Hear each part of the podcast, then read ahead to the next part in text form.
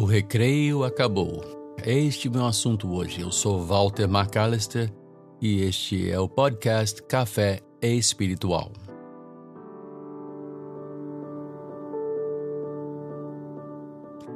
Eu fui ordenado ao ministério eh, pastoral há mais de 40 anos. Quando eu comecei, era um outro Brasil. Era um Brasil tão diferente, um Brasil descontraído, um Brasil malandro, um Brasil confuso, como sempre foi. Mas o Brasil onde havia, assim, correntes, assim, diversos. Na época, era o início do surgimento de uma esquerda mais ativa no Brasil, é, ganhando seu espaço, não é? E... e, e a igreja solta, livre, leve, solta, inventando a roda, reinventando a roda. Eu sou filho de um dos líderes uh, da, da segunda onda pentecostal no Brasil, com ênfase, eh, ele tinha uma ênfase em cura divina, orava pelos enfermos, expulsava demônios, pregava o evangelho, batizava pessoas e começou a fundar igrejas, né? Uh, e, e, eu aprendi com ele quando eu fui ordenado em 1980. Eu fui logo colocado fazendo um programa de rádio, me, me é, fui ensinar, eu participei da igreja central e depois fui plantar igrejas, é o que a gente fazia. E nós pregávamos, nós batizávamos, nós discipulávamos, nós, uh, enfim, orávamos pelos enfermos, como sempre, né?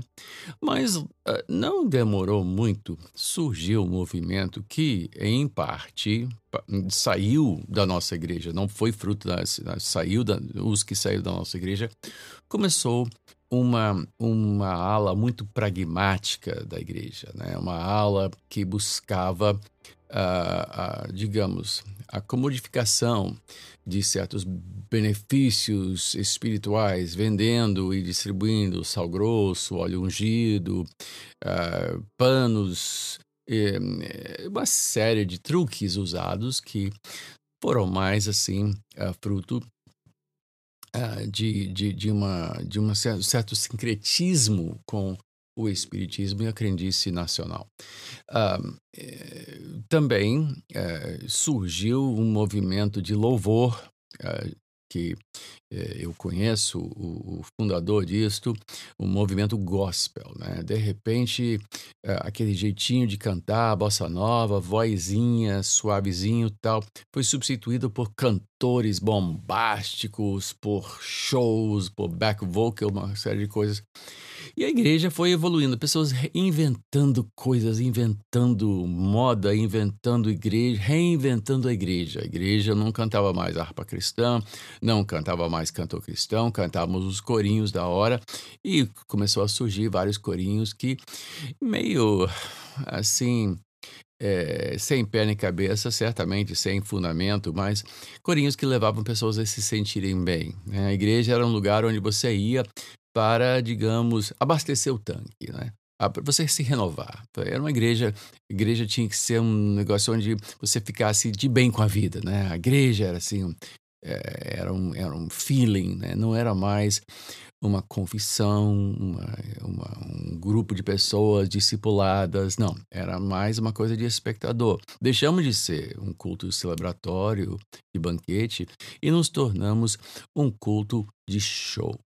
Né? E com isto, também pastores começaram a agregar muitos membros, tinha muita gente e rolava muito dinheiro, entrava muito dinheiro nessas igrejas, e essas igrejas começaram a buscar uh, ajuda pública para conseguirem uh, concessões de rádio, assim, de emissoras, conseguirem aprovação para seus projetos de construção. E o que fizeram? Acabaram vendendo seus púlpitos para os candidatos a cargos públicos. Né? Então, tinha eh, qualquer vereador, eh, deputado, vinha fazer campanha nas igrejas com esse, né? Até pastor conseguia para seus familiares, uh, posições, né, cargos de confiança, uh, porque afinal de contas, sabe como é e tal, ninguém é de ferro, vamos lá. E a igreja se prostituiu, a igreja se corrompeu e se prostituiu. Muitos pastores, inclusive, deixaram o ministério e partiram para a política, vendo nisso uma suposta via de, de, de relevância maior. Né? Uh, com isso, a igreja se vendeu, se vendeu, se vendeu. Muitos pastores, uh, mediante um cachê dado por certos partidos políticos, eles literalmente abriam seus púlpitos porque foram pagos para isto. É um escândalo, é uma coisa vergonhosa. Mas os tempos são outros, os tempos são outros. A igreja não é mais um lugar, não pode ser mais um lugar onde você apenas vai para se sentir bem. Nós agora estamos mediante um, um quadro completamente diferente no Brasil, não é?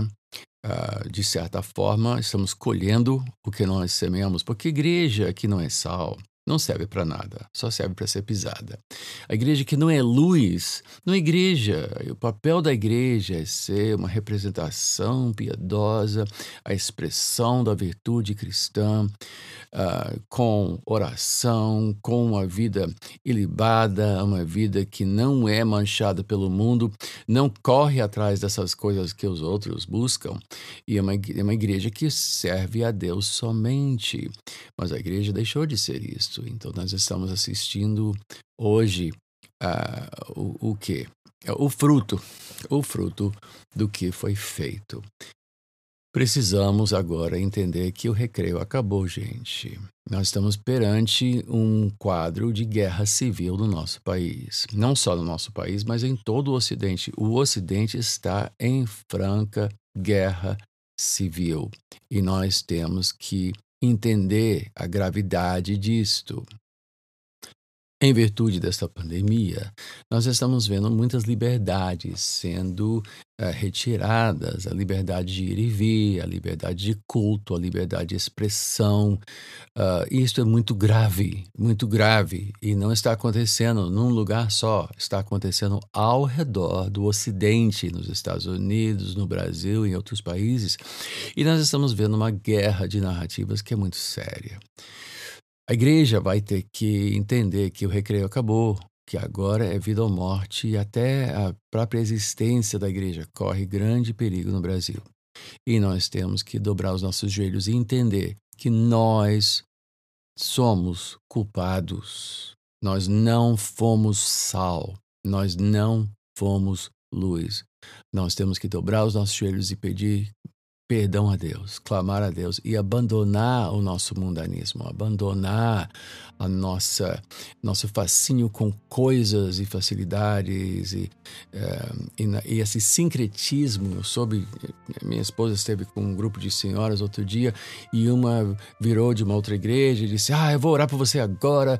E ela fez uma oração e quando terminou virou e disse namastê meu Deus do céu uma mistura namastê é um, é um, é uma, uma invocação budista de eu me rendo ao Deus dentro de você mas ela deve ter feito yoga, então ela se Mas depois do amém, disse namastê. Eh, as pessoas não têm noção, noção do, do, do, que é a fé cristã. Nós temos que voltar à fé dos antigos, nós temos que voltar a pregar a Bíblia, botar o joelho no chão e nos arrepender dos nossos muitos, muitos pecados. Bom, esse é o assunto. Né? Isso tem mil desdobramentos, a gente pode falar mais no futuro sobre isso. Mas eu estou com o coração muito pesado esses dias, muito pesado mesmo sobre essas coisas. Uh, eu ofereço mais uma vez o, o, o e-mail. Né? Estou no, no, Facebook, estou no Twitter, Bispo Walter, você pode me achar. O e-mail é café sem acento, ponto espiritual, ponto Brasil, arroba gmail.com. Qualquer coisa, entre em contato, uh, entra no, no, Telegram, que eu tenho um grupo orando pelo Brasil. Uh, Vamos, vamos virar essa mesa, vamos, vamos nos colocar perante o Senhor com arrependimento e pranto e com, meu Deus, um coração compungido. É, me despeço, sou Walter McAllister, este é o podcast Café Espiritual e eu volto sempre quando eu puder. Que Deus te abençoe, rica e abundantemente.